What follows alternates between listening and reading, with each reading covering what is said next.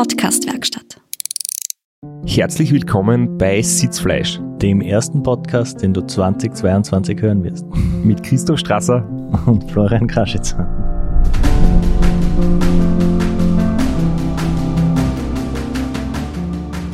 Da schaust du, was mir da jetzt ausgekommen ist.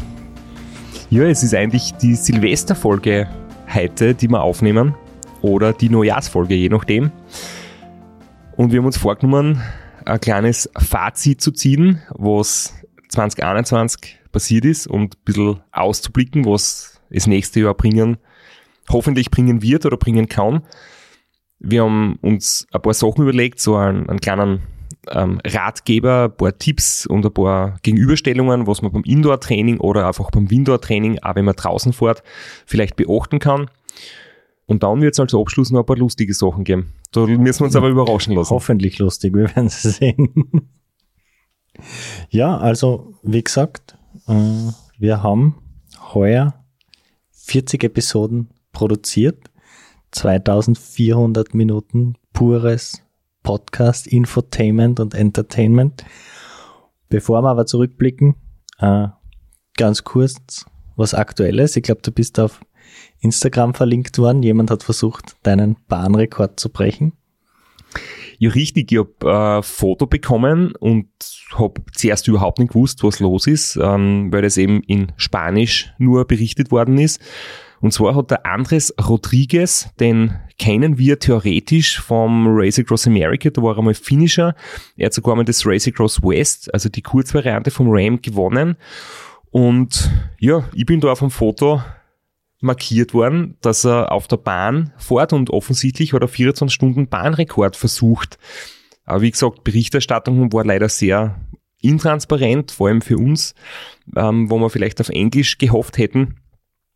Jedenfalls habe ich dann mit seiner Crew ein paar Nachrichten ausgetauscht und es war so lustig, weil es ist ein Foto gepostet worden mit zwei Betreuer, die total euphorisch waren und gut gelaunt und die haben da gerade gejubelt am, am Rand von der Bahn und haben ein Schild hingehalten, 2600 Laps to go. Also 2600 Runden hast du noch und ausgerechnet sind das 650 Kilometer. Und ich weiß halt vom Velodrom, wie zermürbend das ist. Und ich weiß nicht, wie psychologisch wertvoll das ist, wenn man diese Info preisgibt. Vor allem so früh im Rennen. also so früh beim Rekordversuch. Er ist dann äh, knapp gescheitert, aber ja, das sonst ist leider nicht viel passiert. Jetzt ist eigentlich Winterpause. Viele sind trainieren oder tun gar nichts. tun Kekse essen. Ist auch eine Art von Training. Der Magen gehört ja beim Ultracycling auch dazu. Zum anderen möchte ich nur noch sagen, er hat, den, er hat die Bestleistung nicht geschafft. Ich glaube, er wollte ähm, 800 Kilometer fahren. Also ich weiß jetzt gar nicht, welche Kategorie oder welche Altersklasse das genau war. Aber er ist 24 Stunden am Radl gesessen. Nicht so schnell, wie er wünscht, aber es ist halt echt im Velotraum einen ganzen Tag im Kreis zu fahren. Das ist auf jeden Fall eine unglaubliche Leistung. Das ist einfach auszuhalten und zu überleben. Ob jetzt dann, ja, paar Kilometer mehr oder weniger, die Leistung ist einfach immer ein Wahnsinn. Und nicht lustig. Beginnen wir unseren Rückblick vielleicht gleich mit ein paar ganz banalen Statistiken. Und zwar haben wir uns da die Episoden sortiert nach den meisten Downloads und zwar Downloads nach 30 Tagen. Weil es ist natürlich klar, je länger eine Folge online ist, desto öfter wird sie heruntergeladen. Deswegen haben wir uns da entschieden, den Cut nach 30 Tagen zu machen. Und die meistgehörten Episoden im letzten Jahr waren 24-Stunden-Rekord vom Straps, der erste Teil. Die zweitmeistgehörte Folge war der Baranski, die erste Folge. Dann der zweite Teil vom 24-Stunden-Rekord. Und dann die Folge vom King of the Lake. Und dann der zweite Teil von Baranski. Und danach die erste Folge mit der Nicole Reist. Also irgendwie sehr zeitverlastig, Vielleicht sollten wir uns da in Zukunft ein bisschen spezialisieren. Ich glaube, da ist Potenzial. Zeit Hacks. Stimmt, das war, finde ich, auch die äh, war für uns auch sehr lehrreich, oder? Also da war wirklich, äh, wir machen jetzt gewisse Sachen, wo wir, wo wir erzählen, was wir erlebt haben oder wie man beim Restaurant Niederösterreich jeder für sich halt das Rennen gemeistert hat. Und dann haben wir immer wieder so Episoden drinnen, wo wir mit anderen reden und das mit dem Baranski war definitiv eine der Episoden, die vielleicht den größten praktischen Nutzen hat.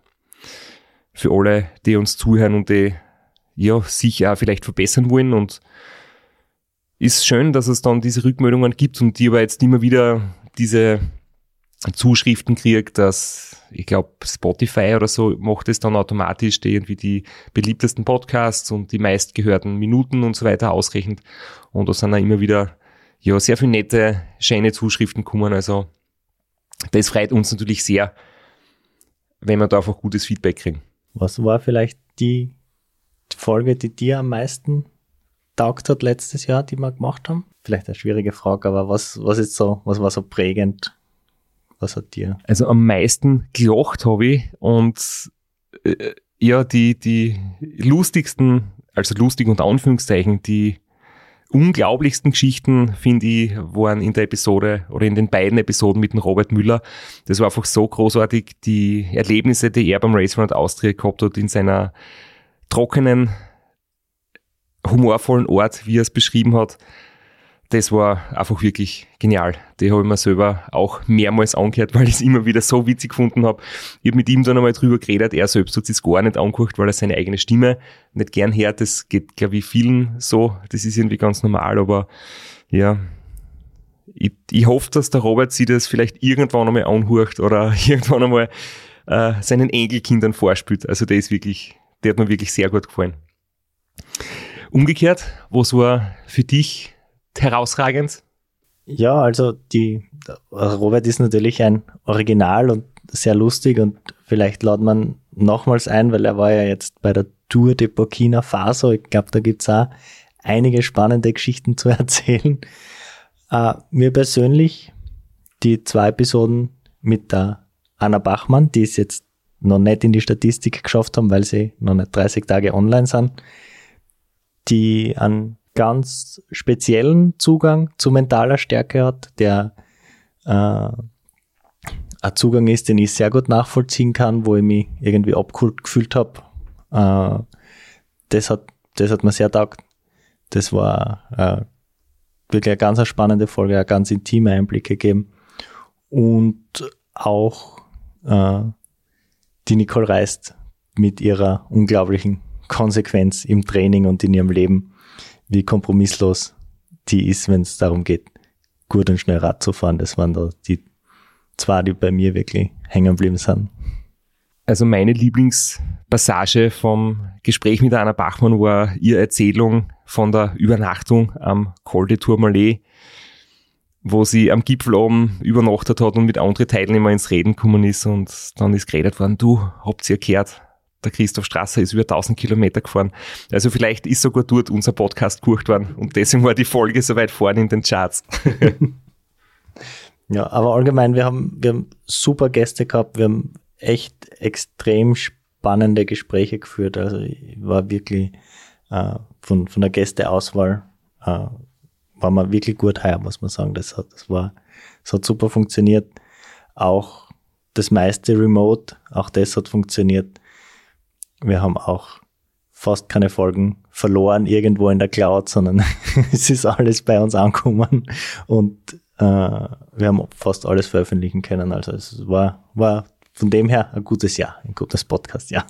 Bis auf Alexandra Meixner, da haben wir einmal den Technikteufel miterlebt, warum auch immer. Da hat die Speicherkarten in dem Moment des Speicherns aufgeben und wir haben das dann ein zweites Mal machen müssen. Aber das Gute war, wir haben uns dann persönlich in Graz im Studio getroffen und haben nicht über Zoom das gemacht, wobei erstaunlicherweise über die ganzen Plattformen das auch wirklich immer besser funktioniert. Also die Technik hat sich da so weiterentwickelt und ich glaube in den letzten zwei Jahren, wo so viel persönliche Kontakte teilweise reduziert werden mussten, hat in, den, in jedem Lebensbereich sie die ja, Online-Plattform, sich zu treffen, sich auszutauschen, ähm, sie weiterentwickelt. Es funktioniert, aber nichts kann halt das persönliche Gespräch ersetzen und wir haben auch das Glück gehabt, in den kurzen Phasen zwischen den Lockdowns, dass wir Gäste gehabt haben, die Elena Roch und den Ulrich Bartholmös, die extra mit dem Rad zu uns gekommen sind, weil sie sich das persönliche Gespräch nicht nehmen lassen wollten. Auch das zwei Highlights mit dem Rad zum Sitzflash Podcast anreisen. Aber ich komme jetzt zu den sportlichen Höhepunkten in dem Jahr. Flo, was waren für dich persönlich in deinem, ich sag's jetzt bewusst so, in deiner Karriere 2021 so Höhepunkte oder was hat dir in dem Jahr am meisten Freude gemacht? Ja, ganz klar der Höhepunkt war das RAN. Also nach dem mittelmäßigen Antritt 2020 wirklich heuer oder 2021 ein vernünftiges Rennen abgeliefert zu haben, wo ich mit mir selbst am Ende im Ziel zufrieden sein habe können. Das war definitiv mein sportliches Highlight. Und die 24 Stunden in Hitzendorf, die Staffel, wo ich den Ein-Stunden-Fahrern mal so richtig eingezackt habe, wo ich fast das Führungsmotorrad abgerammt habe. Das, das war das zweite Highlight. Aber äh, der eigentliche Grund für die Frage ist ja nur ein Vorwand, dass ich die jetzt frage, was deine sportlichen Highlights waren. Ich glaube, das ist nicht schwer zu erraten, aber ich würde jetzt nicht sagen, dass ich 1026 Kilometer gefahren bin in 24 Stunden. Das war das Ergebnis des sportlichen Highlights, aber eigentlich das, was wirklich cool war, waren die vielen Wochen davor. Also die ganze Vorbereitung, das sich beschäftigen mit der Technik, das ähm, Austesten mit dem Material, mit der Aerodynamik, dann das erste Mal, dass ich ein Höhentrainingslager gemacht habe, zu sehen, äh, was passiert mit dem Körper, wenn du, wenn du halt permanent Tag und Nacht über 1800 Meter Höhe oben bist ähm, zweieinhalb Wochen lang, kann man das gut verkraften oder gibt es da einen Einbruch oder gibt es sogar eine äh, positive Auswirkung hinten noch. Und ja, die vielen kleinen Schritte am Weg zu dem Ganzen waren eigentlich so mein Highlight und ob es dann 980 Kilometer waren wären, 1000, 1020, 1040. Ähm, es war natürlich super, dass über 1000 waren sind und dass ein neuer Rekord aufgestellt worden ist. Aber das eigentlich Coole waren wirklich so die vielen Puzzlesteine, wenn sie die zusammenfügen, weil jeder, der Puzzle bauen mag, also so wie ich zum Beispiel weiß, dass ein Puzzle zusammenbauen, oder vielleicht muss ich jetzt Putzle sagen, ich glaube, in Deutschland sagt man wirklich Putzle statt Puzzle, sowas zusammenzubauen macht mehr Spaß, als dann das fertige Motiv anzuschauen. Und irgendwie so ist es auch mit dem Prozess, wenn man sie ja an sein Ziel annähert und es dann schlussendlich erreichen kann. Das fertige Motiv ist meistens nur ein schlechtes Poster. ja, und das verstaubt dann irgendwie auch und dann ja, hängt sie irgendwo an der Wand oder liegt sie in der Schachtel und eigentlich freut man sich wieder, dass man das nächste angehen und zusammenbauen darf. Und deswegen ist schon wieder ja, der Ausblick auf die nächsten Ziele das, das scheint dann eigentlich, wenn man wieder was, was Neues beginnt. Dann kommen wir vielleicht so zu den allgemeinen sportlichen Highlights, Ultra-Highlights des Jahres, also unseren Highlights. Da sticht natürlich heraus der Hammer, also der Hammer ohne A, weil es ja nicht Annual, Monthly, Annual Mileage, sondern die Monthly Mileage ist von der Xandi Meixner, die unfassbare 13.333 Kilometer in einem Monat Rad gefahren ist. Also das ist wirklich eine unfassbare Dauerleistung, Gewaltleistung. Und dann haben wir noch den 24-Stunden-Rekord der Damen, die Amanda Coker. Wer sonst, ist man versucht zu sagen, mit auch 825 Kilometern in 24 Stunden. Äh, das waren wirklich neben deinen 1000 Kilometern, die auch beachtlich sind, aber das waren so die drei Highlights. Also jetzt außerhalb der Rennen und vielleicht magst du was zu sagen, was so rennmäßig passiert ist? Ich habe jetzt vorher kurz zusammengezuckt, wie du den Hammer ausgesprochen hast, äh, den HMMR, den Highest Monthly Mileage Record äh, von der ja, Xanti Meixner. Und wie wir vorher so ein bisschen plaudert haben über das, was heuer in dem Jahr wirklich speziell vorgefallen ist im positiven Sinne und herausgestochen ist. Wir sind eigentlich sehr viel auf weibliche Leistungen gekommen. Gell? Also die, die Ergebnisse, die Resultate, die heuer gerade bei den Frauen erzielt worden sind, sind wirklich außergewöhnlich. Und ich habe da auch noch ähm, die Nicole reist Race Around Austria erstmals eine Frau unter vier Tagen mit drei Tagen und 20 Stunden. Es hat auch beim Race Across America erstmals eine Frauensiegerin gegeben, die Lea Goldstein hat in elf Tagen und drei Stunden erstmals das Ram gewonnen. Muss natürlich dazu sagen, dass heuer das Starterfeld sehr klein war, dass keine Europäer dabei waren, dass zehn Herren und zwei Frauen gestartet sind und ein Herr und eine Frau durchgekommen sind, aber trotzdem schwierigste Verhältnisse, äh, ganz ein schwieriges Rennen, sehr heiß in der Wüste und ja, von allen zwölf, die am Start waren, hat die Lea Goldstein gewonnen und erstmals in der Geschichte eine Frau in der Gesamtwertung fahren. Das ist schon wirklich außergewöhnlich. Und generell beim Race Around Austria die Leistungsdichte, also es waren fünf Solofahrer unter vier Tagen. Das ist wirklich herausragend. Ganz, ganz stark. Also man sieht schon, dass sich der Sport ähm, weiterentwickelt und das ist sehr erfreulich. Auch sehr erfreulich war, dass überhaupt wieder Rennen stattgefunden haben oder dass so viele Rennen stattgefunden haben. Das war ja auch nicht selbstverständlich. Auch da großes Lob an all die Organisatorinnen und Organisatoren, die das auch teilweise ehrenamtlich machen. Und da sind wir sehr froh, sehr dankbar, auch wie sich der Sport weiterentwickelt, dass immer noch neue Rennen dazukommen, dass sich etablierte Rennen weiter verbessern, ständig verbessern. Äh, kann man nur sagen, weiter so. Und vielleicht sieht man auch den Strasser das eine oder andere Mal wieder antreten. Ja, definitiv. Wer, wer befürchtet, dass sie nicht mehr antritt nächstes Jahr? Hast du Sorgen? Nein, nein, ich, ich habe keine Sorgen. Ich habe nur das mal, mal rausgehauen. Du bist jetzt auch schon in einem gewissen Alter, äh, schon recht viel erreicht. Einfach einmal abklären, dass du noch zumindest nächstes Jahr aktiv sein doch, wirst. Doch, doch, keine Sorge. Ich glaube, die ganzen Rennleiter und Organisatoren haben einfach auch das Beste aus der Situation gemacht. Es ist natürlich schwierig, es hat Absagen gegeben, es hat Verschiebungen gegeben, es hat Einreisebeschränkungen gegeben, aber ich glaube, unterm Strich ist wirklich schön gewesen, dass einige Rennen stattgefunden haben und ja, das mit den Absagen hat natürlich auch mich persönlich betroffen. Also gerade so im, im Bereich von Vorträgen und von Veranstaltungen. Es war im, im Frühling, also das ganze Jahr hat es nur im Oktober drei öffentliche Vorträge gegeben. Da waren in den anderen Jahren meistens so zwei, drei pro Monat, so im Frühling und im Herbst. Und heuer eben auch versucht, das Beste draus machen wie auch unser Podcast ist ja im Prinzip dadurch entstanden, dass so viele Sachen ausgefallen sind. Und heuer eben hat es im Februar den ersten Online-Vortrag gegeben und das war zuerst natürlich live und dann war es noch 48 Stunden online und da waren noch 48 Stunden 15.000 Aufrufe auf YouTube.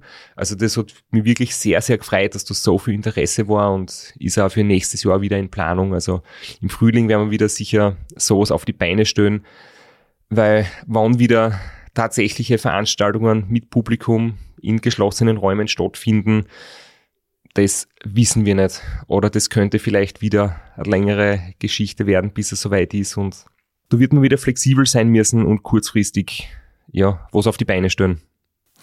Jetzt mit deinen Ausführungen dazu ergibt, ergeben deine Notizen auch plötzlich Sinn. Ich habe hab gedacht, du wirst da jetzt sagen, im Februar haben noch 15.000 Leute deinen Vorträgen gelauscht und im Oktober nur mehr drei. Aber nein, du hast drei Vorträge gehalten im Oktober und nicht drei Hörerinnen gehabt.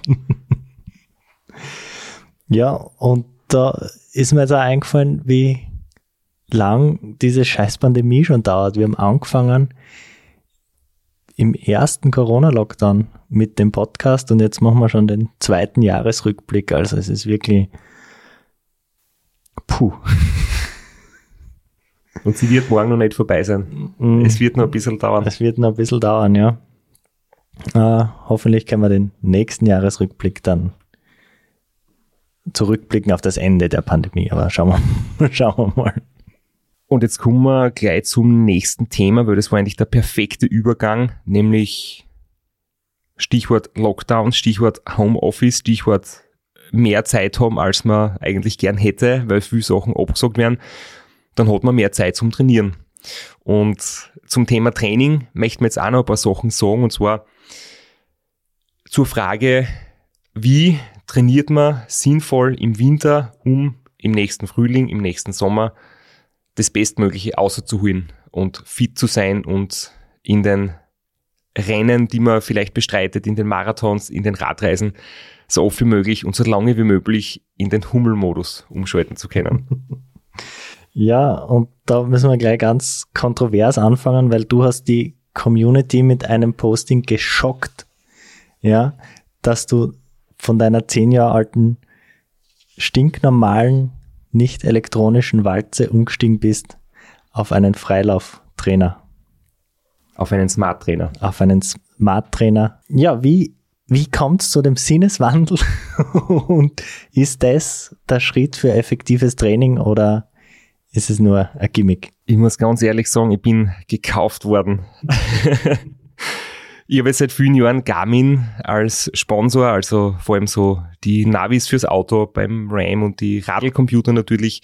Und nachdem jetzt Tax von Garmin ähm, gekauft worden ist, also die Firmen gehören jetzt zusammen, habe ich natürlich die Frage bekommen, ob ich einmal einen Smart Trainer probieren möchte. Und da kann ich da nicht schwer Nein sagen. Ähm, und ich rede jetzt aber trotzdem ganz offen und ehrlich drüber. Ich gehe jetzt nicht her und sage, kauft sich alle den Smart Neo 2T oder T2. Ich glaube 2T. Ich hoffe, ich werde jetzt nicht gekündigt. und weil nur mit dem könnt super trainieren und das ist das Beste und das ist großartig, sondern ich sage nach wie vor, dass immer die Frage ist, was man erreichen will.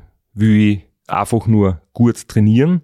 Will ich meine Leistung verbessern? Will ich effizientes Wintertraining machen?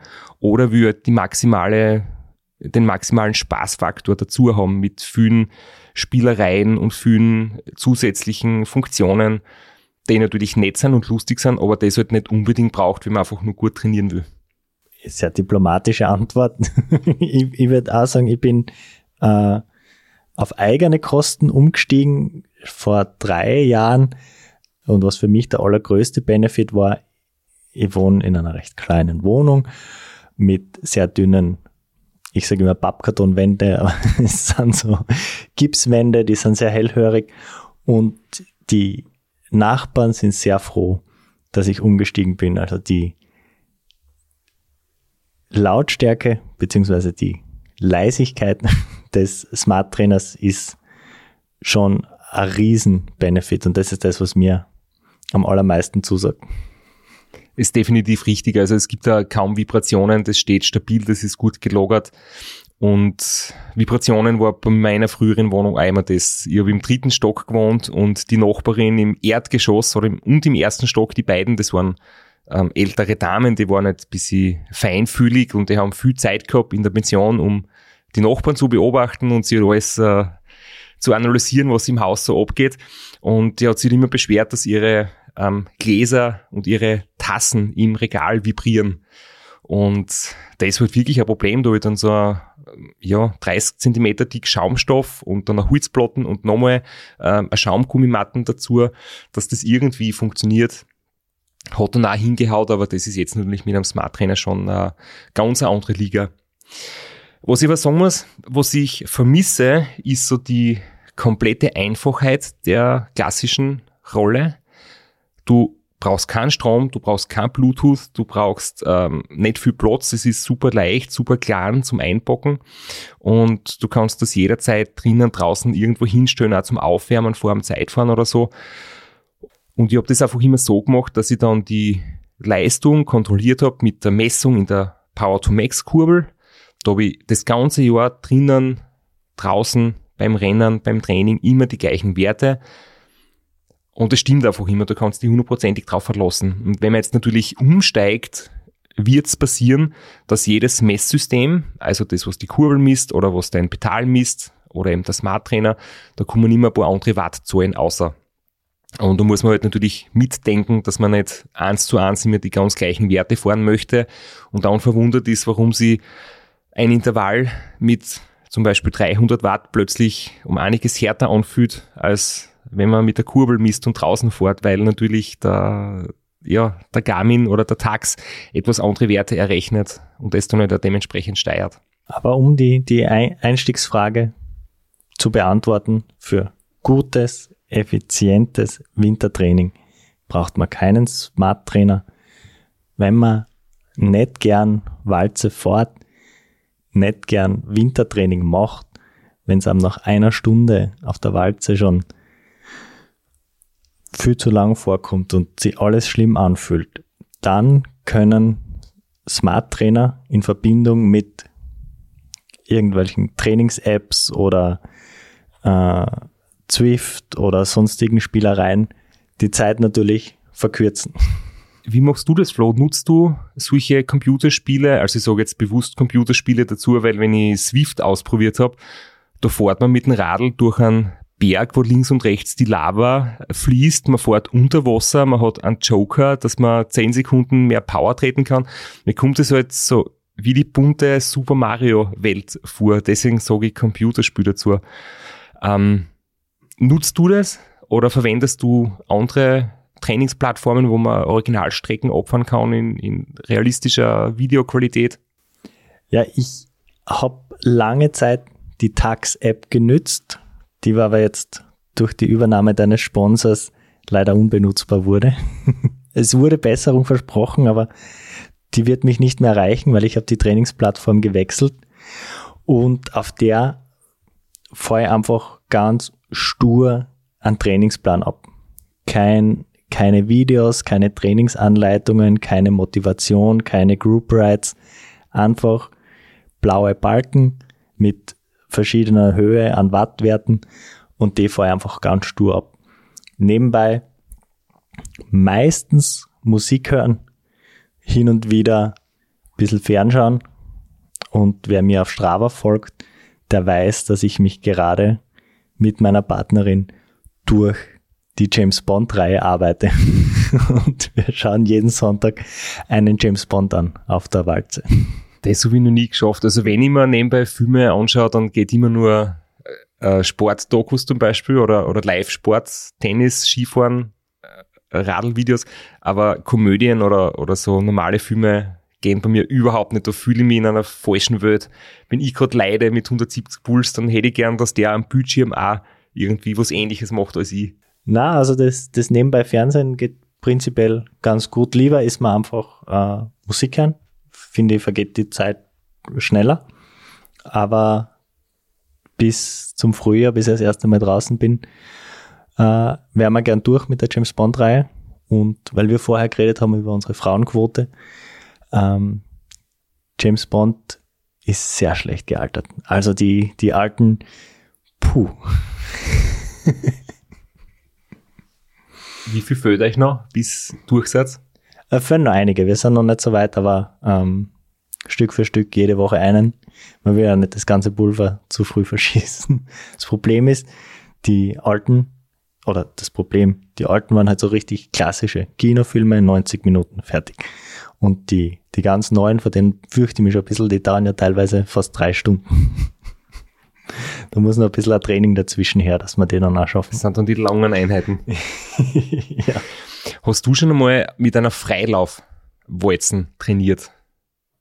Weil wir reden jetzt immer von Rollentrainer und Walze, wo das Hinterradl eingespannt ist und es gibt aber selten aber doch die Freilaufwalze. Ähm, ist nicht so einfach. Ist nicht für jedermann. Ich habe sogar eine daheim. Das war überhaupt meine erste äh, Heimtrainingsgerätschaft, die ich gehabt habe. Äh, ich kann es inzwischen. Es ist sehr schwierig, man muss sehr konzentriert sein. Und für mich war es eigentlich nie möglich, da wirklich konzentriert, damals nur noch Herzfrequenz, wirklich zu trainieren. Das war eine nette Spielerei, um die Beine zu bewegen. Äh, Bin es dann auch oft äh, mit dem Bahnrad gefahren, einfach um ein bisschen Frequenz in die Beine zu kriegen. Aber so richtig trainieren habe ich damit nie geschafft. Und ich glaube, dafür sind sie auch nicht wirklich gemacht. Ich habe es einmal versucht, habe dann einige Wochen braucht, bis ich es wirklich beherrscht habe. Und da muss man irgendwie so im Türstock sein, wo man sie links und rechts festhalten kann oder, oder irgendwie neben am Kosten, wo man irgendwie sie abstützen kann. Und wenn es dann irgendwie gelingt, ist das auch von der Koordination und von der Balance so anstrengend, dass das eigentlich, ja, ein paar Minuten oder eine halbe Stunde maximal geht und dann ist einfach, das dann wird's zu viel. Und also so die, die langen Grundlageneinheiten, fünf, sechs Stunden oder so, die sind auf einer Freilaufwalzen für mich nicht möglich. Das ist dann wirklich schon fast eine Kunst, so lang auf technisch da oben durchzuhalten. Ich habe sie dann irgendwann herborgt, nie mehr wiederkriegt und ich vermisse es auch nicht sonderlich. Schau mal beim Lexloch, das wäre so ein heißer Stimmt. Aber dabei, also nebenbei James Bond schauen, bei der wird, wird nicht gut gehen, glaube ich. Ich möchte zum Smart Trainer noch eins sagen, das vielleicht auch verwunderlich ist. Ich habe mich zuerst jetzt ziemlich ähm, ja, geplagt mit den ganzen vielen Möglichkeiten. Ich habe zurückgedacht an meinen alten Daumergometer, mein erstes Heimtrainingsgerät. Du hast einfach ein Rad gehabt, nach rechts war schwerer, nach links war leichter. Und du hast keine Bluetooth-Verbindung braucht, du hast kein Handy dafür braucht, du hast keine App dafür braucht, du hast irgendwie sonst was braucht, du hast einfach immer Plus und Minus einstellen können. Und das war grandios. Also so simpel hätte ich es jetzt gern wieder. Nur auf dem Smart Trainer gibt's diese Möglichkeit nicht mit Plus und Minus. Du kannst das nur mit verschwitzten Fingern am teuren Smartphone-Display machen. Das will man nicht. Dann kann man den Radlcomputer koppeln, den Edge, dann hat man wieder das, dass die Wattwerte vom Smart Trainer und von der gemessenen Leistung nicht ganz übereinstimmen. Und mir ist auch schon ein paar Mal die Verbindung unterbrochen worden, wo man dann plötzlich so einen Leerlauf hat und 120 Trittfrequenz mit null Widerstand hat. Und das würde ich gern sehen, weil die 120 Trittfrequenz, ich glaube, da kann er mehr nach, nach 20 Jahren zwischen 60 und 70. Ich glaube nicht, dass sie deine Beine so schnell bewegen können. ja, es, es war nur eine Schätzung. es hat sich angefühlt wie 120. Ja, und wir werden es nie erfahren, weil ja die Verbindung unterbrochen war. Genau. Und ja, ich habe viele Dinge ausprobiert, auch das automatische Synchronisieren, wenn der Trainingsplan vom Coach kommt und das äh, synchronisiert sie mit dem Radlcomputer und wird dann gleich eins zu eins abgespult über den Smart Trainer mit dem habe ich auch nicht wirklich erfreut, weil ich bin halt manchmal so, dass ich sage, ich würde jetzt noch gerne eine halbe Stunde länger aufwärmen, bevor ich bereit bin fürs Intervall. Und ich würde nicht, dass mir jetzt plötzlich das aufgezwungen wird, dass ich jetzt in dem Moment das Intervall starten muss. Ähm, und deswegen bin ich jetzt wieder zurückgegangen auf so richtig oldschool. Ich habe mir schon überlegt, einfach ausstecken und ohne Strom fahren, weil die Vorteile, dass er leise ist, die hat man trotzdem. Aber ich fahre jetzt wirklich wieder so mit eingestellten fixen Widerstand oder Steigung und dann ich einfach mit meiner Gangschaltung ähm, dosieren. Triffen natürlich nicht so ganz genau die Intervalle oder die Watt, wie wenn es vorgegeben werden würde, aber ich bin der Meinung, und das ist jetzt einfach nur mein persönlicher Eindruck, man lernt besser dosieren, wie viel Watt das sie fahren mechert, das man dann natürlich auch im Freien brauchen kann wenn man selber für die Intensität verantwortlich ist, wenn ich aktiv mit meiner Muskulatur die Kraft aufs Pedal bringen muss in einem zielgerichteten Wattbereich. Und wenn man das Smart trainert, aber die Leistung quasi vorgibt, ähm, dann habe ich niemals so aktiv drüber irgendwie ja, die Kontrolle, ob ich jetzt 100, 120, 140, 160 Watt fahre, sondern ich fahre einfach stupide dahin und der Trainer stellt alles für mich ein. Und deswegen glaube ich, dass es zumindest für mich besser so ist, dass ich aktiv dafür verantwortlich bin, wie viel Watt ich aufs Pedal bringe. Und deswegen fahre ich wieder mit freier Fahrt, eingestellten Widerstand und tue mit der Gangschaltung die Intensität steigern. Aber ich glaube, das ist ein wichtiger Punkt, den du ansprichst. Den Struggle kennen viele, die draußen versuchen, Trainingspläne abzuspulen. Und wenn dann dort steht, vier Minuten mit äh, 350 Watt, dann auch wirklich vier Minuten mit 350 Watt zu fahren. Das ist nicht einfach. Das erfordert unglaublich viel Mühe. Sehr wenige kennen das so wie du, weil wenn man sich bei dir eine drinnen und eine draußen Einheit anschaut, da sieht keine Unterschiede. Bei dir ist, der Intervall ein gerader Strich. Bei sehr vielen, unter anderem auch bei mir, ein Intervall draußen sind sehr große Sprünge zwischen 100 und 500 Watt und irgendwo der Schnitt ist dann die angepeilten 350. Und das ist sicher ein guter Punkt, den du da ansprichst. Es braucht einfach viel Übung, dass man das draußen auch wirklich effizient hinkriegt. Bei mir werden es draußen sogar noch gleichmäßiger, aber da kann keine Bluetooth-Verbindung abreißen. oder kein Internet ausfallen oder was auch immer. Aber wenn sie jetzt da draußen wer gesehen fühlt, ich habe auch viel mit dem Straps, seinem Trainer, mit Max geredet und der hat zu mir gesagt, zumindest von den Athleten, die er betreut, so gerade Striche wie du oder wie der Straps, das kriegt eh keiner hin. Aber je besser man wird, desto kleiner werden diese erratischen Zucker nach oben und nach unten. Aber ich glaube, wir können jetzt als Fazit ziehen, oder? Die Debatte, braucht man einen Smart Trainer? Ist es nötig, dass es rein aus trainingstechnischer Sicht nicht notwendig ist, aber die vielen Spielereien, also Online-Rennen, Computerspielen, äh, Welten, Strecken, Routen, Abfahren oder ganz, ich finde es ganz entscheidend, ich weiß gar nicht, wie man ohne dem trainieren kann, einen smart gesteuerten Ventilator, der sich automatisch nach deiner Geschwindigkeit in der Stärke regelt. Von sowas kann ich nur träumen. habe einen Ventilator, da steht drauf 1, 2, 3, drei Stufen und wenn es schwierig wird, drucke ich auf stark und wenn ich gemütlich fahre, dann schalte ich ihn aus oder schalte ihn auf die kleinste Stufen. Geht auch. Äh, genau so schaut das bei mir aus und mein Ventilator, äh, bin ich quasi gesponsert wie du, den hat mir mein ehemaliger Arbeitgeber zur Verfügung gestellt ohne es zu wissen, weil ich glaube, das war beim letzten Bürosiedeln ist er dann in meinem Sportzimmer gelandet. Aber jetzt nochmal zurück zum Fazit. Smart Trainer, die ganzen Zubehörs, die Features sind cool, wenn man damit sich beschäftigt und wenn man damit mehr Spaß hat und mehr Motivation. Und ich denke, das Ziel ist immer, dass man einfach lieber Radl fährt und mehr Spaß beim Training hat. Und darum geht's. Und wer das nicht braucht, effizient trainieren kann man mit einem 50 Euro gebrauchten Teil genauso das 10 Jahre auf dem Buckel hat. Und ja, für mich hat es zumindest bisher immer gereicht für ein paar RAM-Siege und ein paar 24 Stunden Bestleistungen. Das habe ich mit der alten Walzen auch zusammengebracht. Was jetzt komplett untergegangen ist, und da merkt man jetzt da, ähm, dass wir beide alt werden, dass man immer und bei jedem Wetter draußen fahren kann. Und dass das für uns eigentlich lang selbstverständlich war, auch im Winter, auch im Finstern, auch im Kalten draußen Rad zu fahren. Das geht natürlich sowieso immer. Und das ist das billigste, beste und schönste. Ich habe mir jetzt auch gerade gedacht, wir haben jetzt über Indoor-Training geredet die ganze Zeit, aber eigentlich ist das ja nur das Notprogramm für Schlechtwetter, weil grundsätzlich ist schon draußen Radfahren die optimalste Variante, ja. Nur hat bei mir zum Beispiel äh, jetzt die Änderung geben, dass ich mehr drinnen vor als früher. Nicht wegen dem Altwerden, vielleicht auch, aber nicht nur, sondern früher war halt immer so die Trainingsphilosophie im Winter Grundlagen, Grundlagen, Grundlagen. Fünf Stunden, sechs Stunden, sieben Stunden, niedrig, intensiv, ähm, lange gleichmäßig dahinfahren. Das geht natürlich auch bei null Grad draußen. Nur jetzt da hat sich das ja so verändert, dass schon im Winter die kürzeren, aber ganz intensiven Einheiten sind mit, mit ganz hochintensiver Intervalle.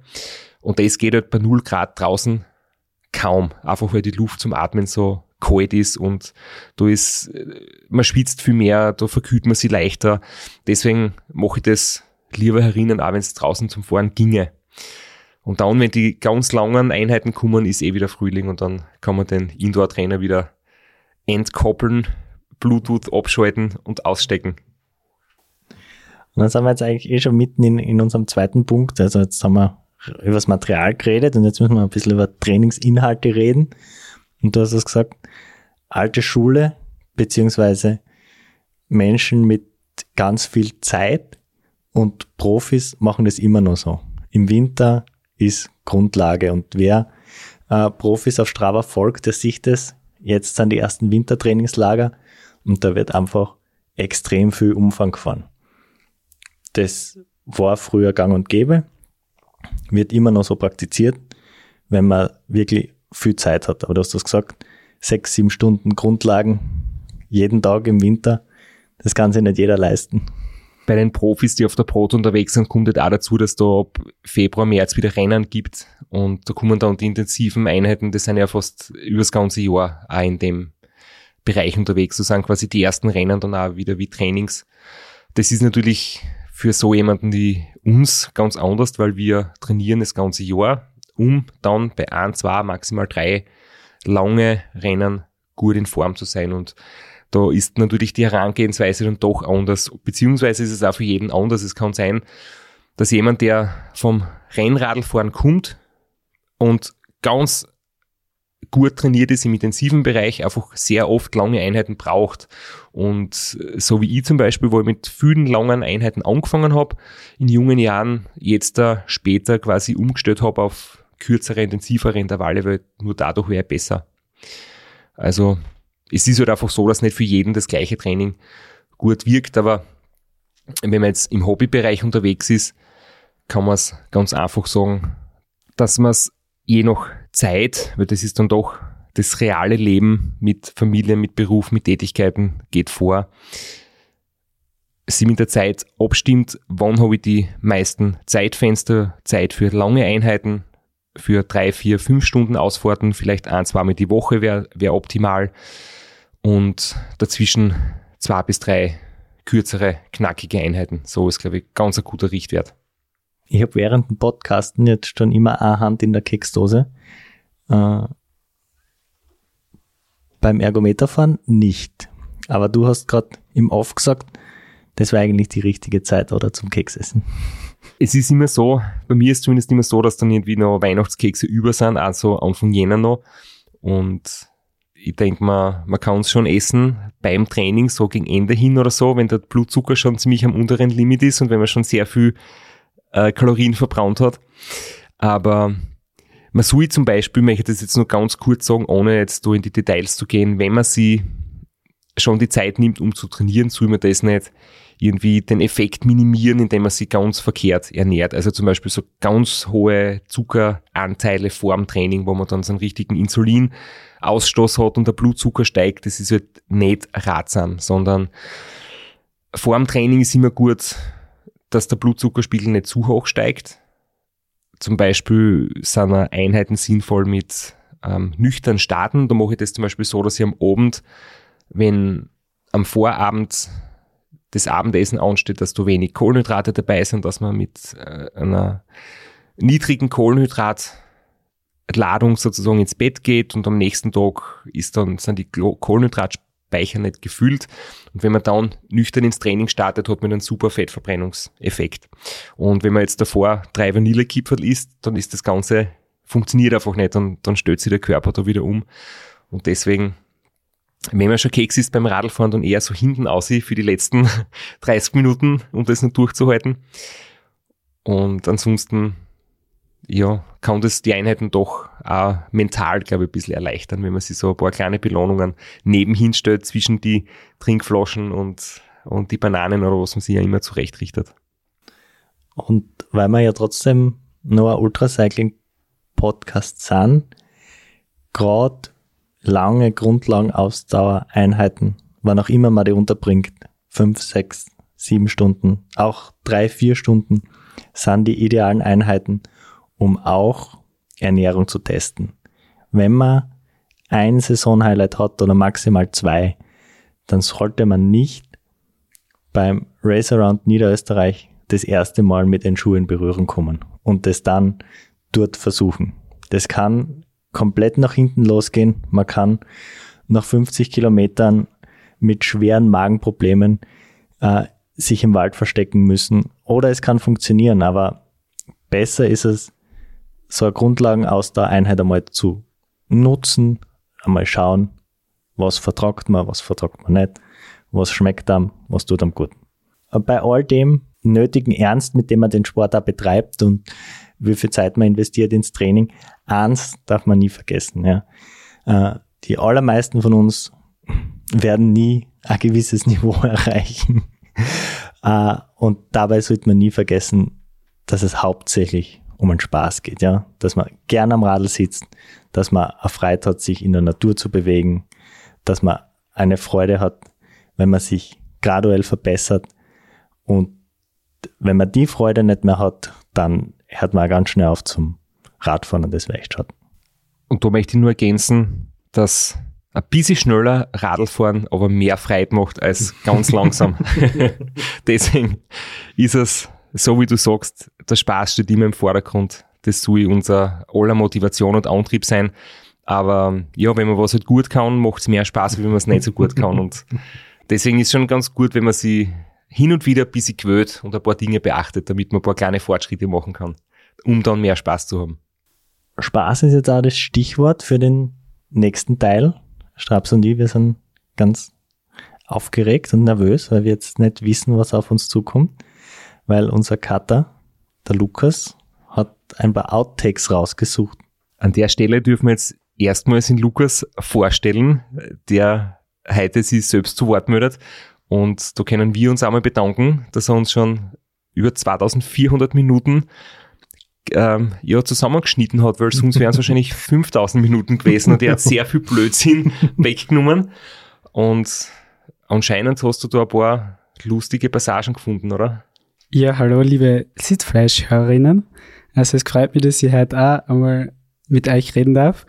Und ja, ich habe die ein oder andere lustige Szene von euch gefunden, die ich jetzt vorspielen möchte. Und zwar die erste Szene, da hast du, glaube ich, ein bisschen Troubles mit deinem Handy gehabt.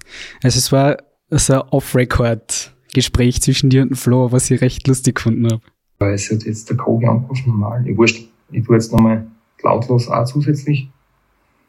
Mein Handy hat sich abgedatet. Ich habe eineinhalb Jahre lang versucht, das Update zu blockieren. Und jetzt habe ich einmal direkt nach dem Rekord versucht, bin ich am Handy eingeschlafen und habe hab anscheinend nicht auf Blockieren gedruckt, jetzt hat sich die Scheiße abgedatet. Bin um vier in der Früh munter geworden und habe den PIN nicht gewusst, habe dann den Puck suchen müssen. und seitdem ist mein Handy komplett out of control. Ich hasse es.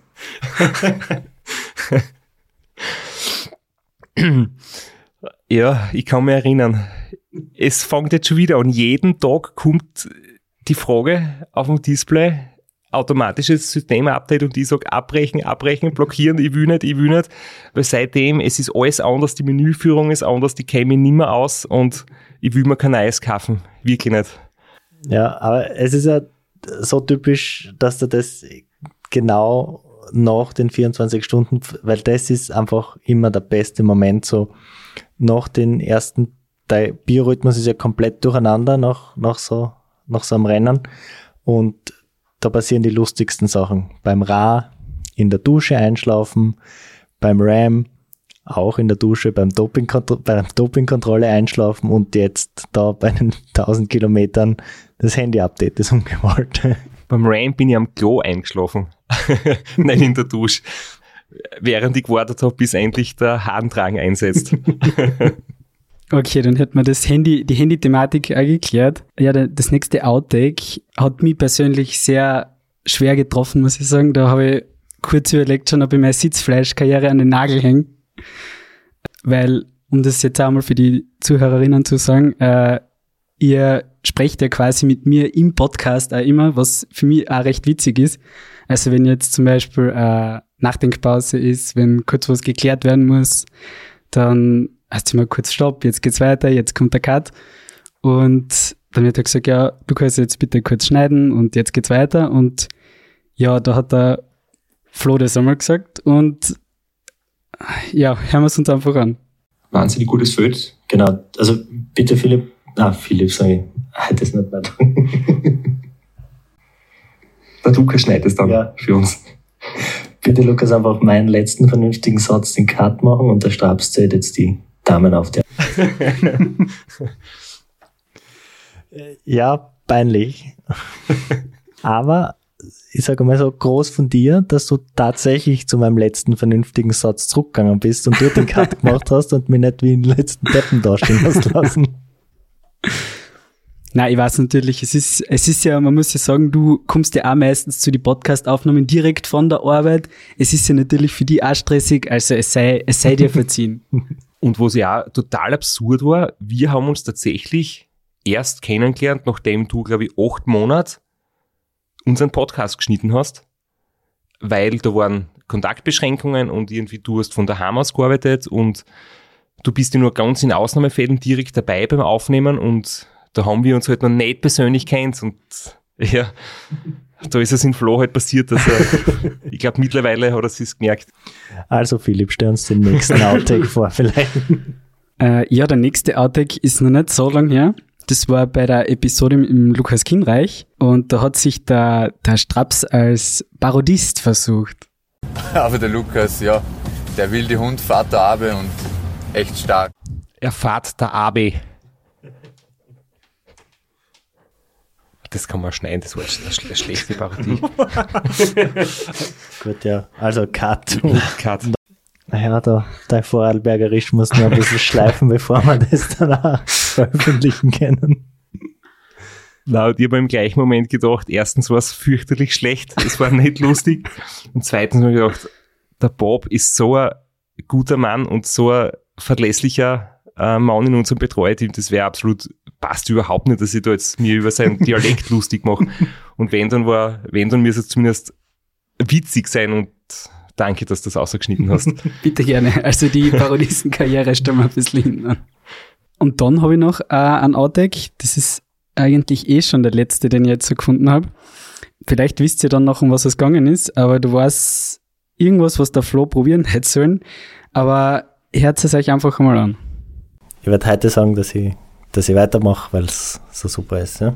Hast du inwi- hast du inzwischen schon einige Male gekostet oder Nein. nicht wirklich? Ich Nicht. bin nicht dazu gekommen. Ich habe es mir fix vorgenommen für die Wochen.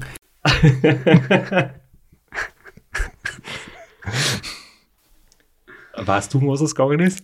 Das bleibt unkommentiert. Das bleibt, da sagen wir nichts dazu.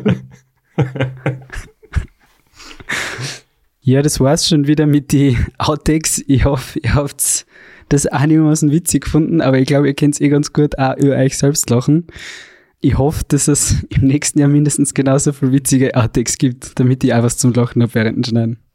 Ja, ich glaube, du hast ja einmal ins, ist irgendwas kaputt worden oder irgendeine Festplatten oder so, gibt's jetzt nicht mehr oder ist irgendwie verloren gegangen. Das heißt, einige Sachen sind wir vielleicht eh froh, dass die für immer verschwunden sind. Es hätte sogar noch mehr geben, ja, das stimmt. Ja, danke, dass du das jetzt rausgehört hast, weil eigentlich wäre mein Satz jetzt gewesen, den ich mir vorbereitet habe. Da sieht man, was für gottverdammte Profis wir sind, weil das ist alles, was er gefunden Outtakes. ja, danke Lukas auf jeden Fall, ähm, dass du heute mal wirklich dabei warst und ich hoffe, die Festplatten ist wirklich verschwunden und taucht nicht nochmal auf, weil sonst müssen wir nächstes Jahr wieder Outtakes hören. Wenn nicht, werden wir es hören. Ja, danke Philipp. Jetzt sind wir zum Ende des Jahres, am Ende unserer Episode angekommen. Ich glaube, zurückschauen ist immer gut und nach vorne schauen ist mindestens genauso gut. Deswegen möchte man einen kurzen Ausblick geben, was wir im neuen Jahr vorhaben und wofür wir euer Feedback und euer Unterstützung bitte brauchen. Ja, einerseits wird man euch allgemein um Feedback bitten. Äh, was würdet ihr gern hören? Was können wir verbessern? Äh, wie, wie ist die Frequenz? Soll man weniger oft, soll man öfter? Und habt ihr irgendwelche Vorschläge an speziellen Gästen, die ihr gern hören würdet und wo wir uns vielleicht dann drum bemühen könnten, einen Termin zu bekommen? paar Themen, paar Gesprächsgäste haben wir natürlich schon in Planung und sind schon so vorbereitet und angefragt, aber natürlich ein Jahr ist lang, 2400 Minuten. Sitzfleisch müssen erst produziert werden, das heißt zusätzliche Anregungen, für das wir wirklich sehr dankbar. Und die konkrete Frage lautet, ob wir auch englische Folgen aufnehmen sollten, weil es natürlich sehr, sehr viele Persönlichkeiten gibt, die nicht Deutsch reden. Das heißt, ich denke zum Beispiel Marco Balo in Slowenien wäre einer meiner Wunschgäste. Das geht natürlich nur auf Englisch. Die Frage ist nur, wie viele Leute möchten das huchen, wie viele Leute kennen Englisch verstehen und vor allem kennen Vor allem wir unser Englisch verstehen. können wir dementsprechend gut Englisch reden. Also das wäre sicher eine Herausforderung und da würde man gern wissen, ob wir uns den Aufwand antun sollen, ob sich das lohnt, ob euch das interessiert. Und vielleicht werden wir auch äh, ein bisschen was herumexperimentieren mit einer Art Live-Podcast, wo man ein Live-QA, wie man auf Englisch sagt, da, da kennt, hört schon unsere Skills raus. Machen mit, wo ihr uns Fragen stellen könnt, die live beantwortet werden und uns ein bisschen da hinter den Kulissen in der Produktion zuschauen könnt. Äh, also bitte schickt uns Vorschläge, frei von der Leber weg. Wir sind für jedes Feedback dankbar, konstruktives natürlich und sind gespannt auf eure Ideen, vielleicht auch irgendwas komplett out of the box, mit was wir gar nicht gerechnet haben. Äh, seid kreativ. Und am besten natürlich an sitzfleisch.christostrasser.at oder auch in die Kommentare oder Social Media Nachrichten. Ähm, es kommt alles an. Wir freuen uns auf Rückmeldungen, auf Fragen, die wir dann beantworten werden, wünschen viel Zufriedenheit mit dem, was in dem Jahr gewesen ist und viel Spaß und Motivation fürs Neigejahr. Ja, und wir sind alle, ach, da fange ich fang immer mit Ja an, die blöden Sätze. kannst, kannst du da alles Nein, nein, ich weiß was, sonst nicht immer mit Ja anfangen. Äh, das sind auch wunderbare Schlusssätze äh, und ein Auf Ausblick auf ein hoffentlich gutes nächstes Jahr mit viel Content, mit viel Rennen, mit viel und also Ausblick auf ein Six, das ist, es ist 19 Uhr und ich bin komplett fertig. Das ist auch ein guter Ausblick auf 2020. Wir hoffen auf ein gutes Jahr, in dem wir viel Sitzflash-Content produzieren können für euch. Das ist sogar ein Ausblick auf 2020. Zwei, ah ja. Ich glaube, entweder lass das jetzt ungeschnitten oder du kannst für die nächsten Outtakes nehmen. Na, das, das lassen wir jetzt so, wie es ist. Ich Der glaub, Flo ist ja fix und fertig. Vielleicht sollten wir einfach gar nichts mehr sagen und, und jetzt und aus. ein Getränk aufmachen und Und anstoßen. aus. Einen guten Rutsch.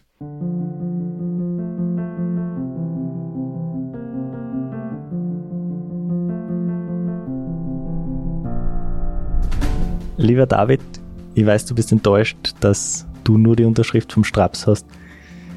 Du kannst jederzeit vorbeikommen, dann unterschreibe ich dir auch noch rein in dein Buch.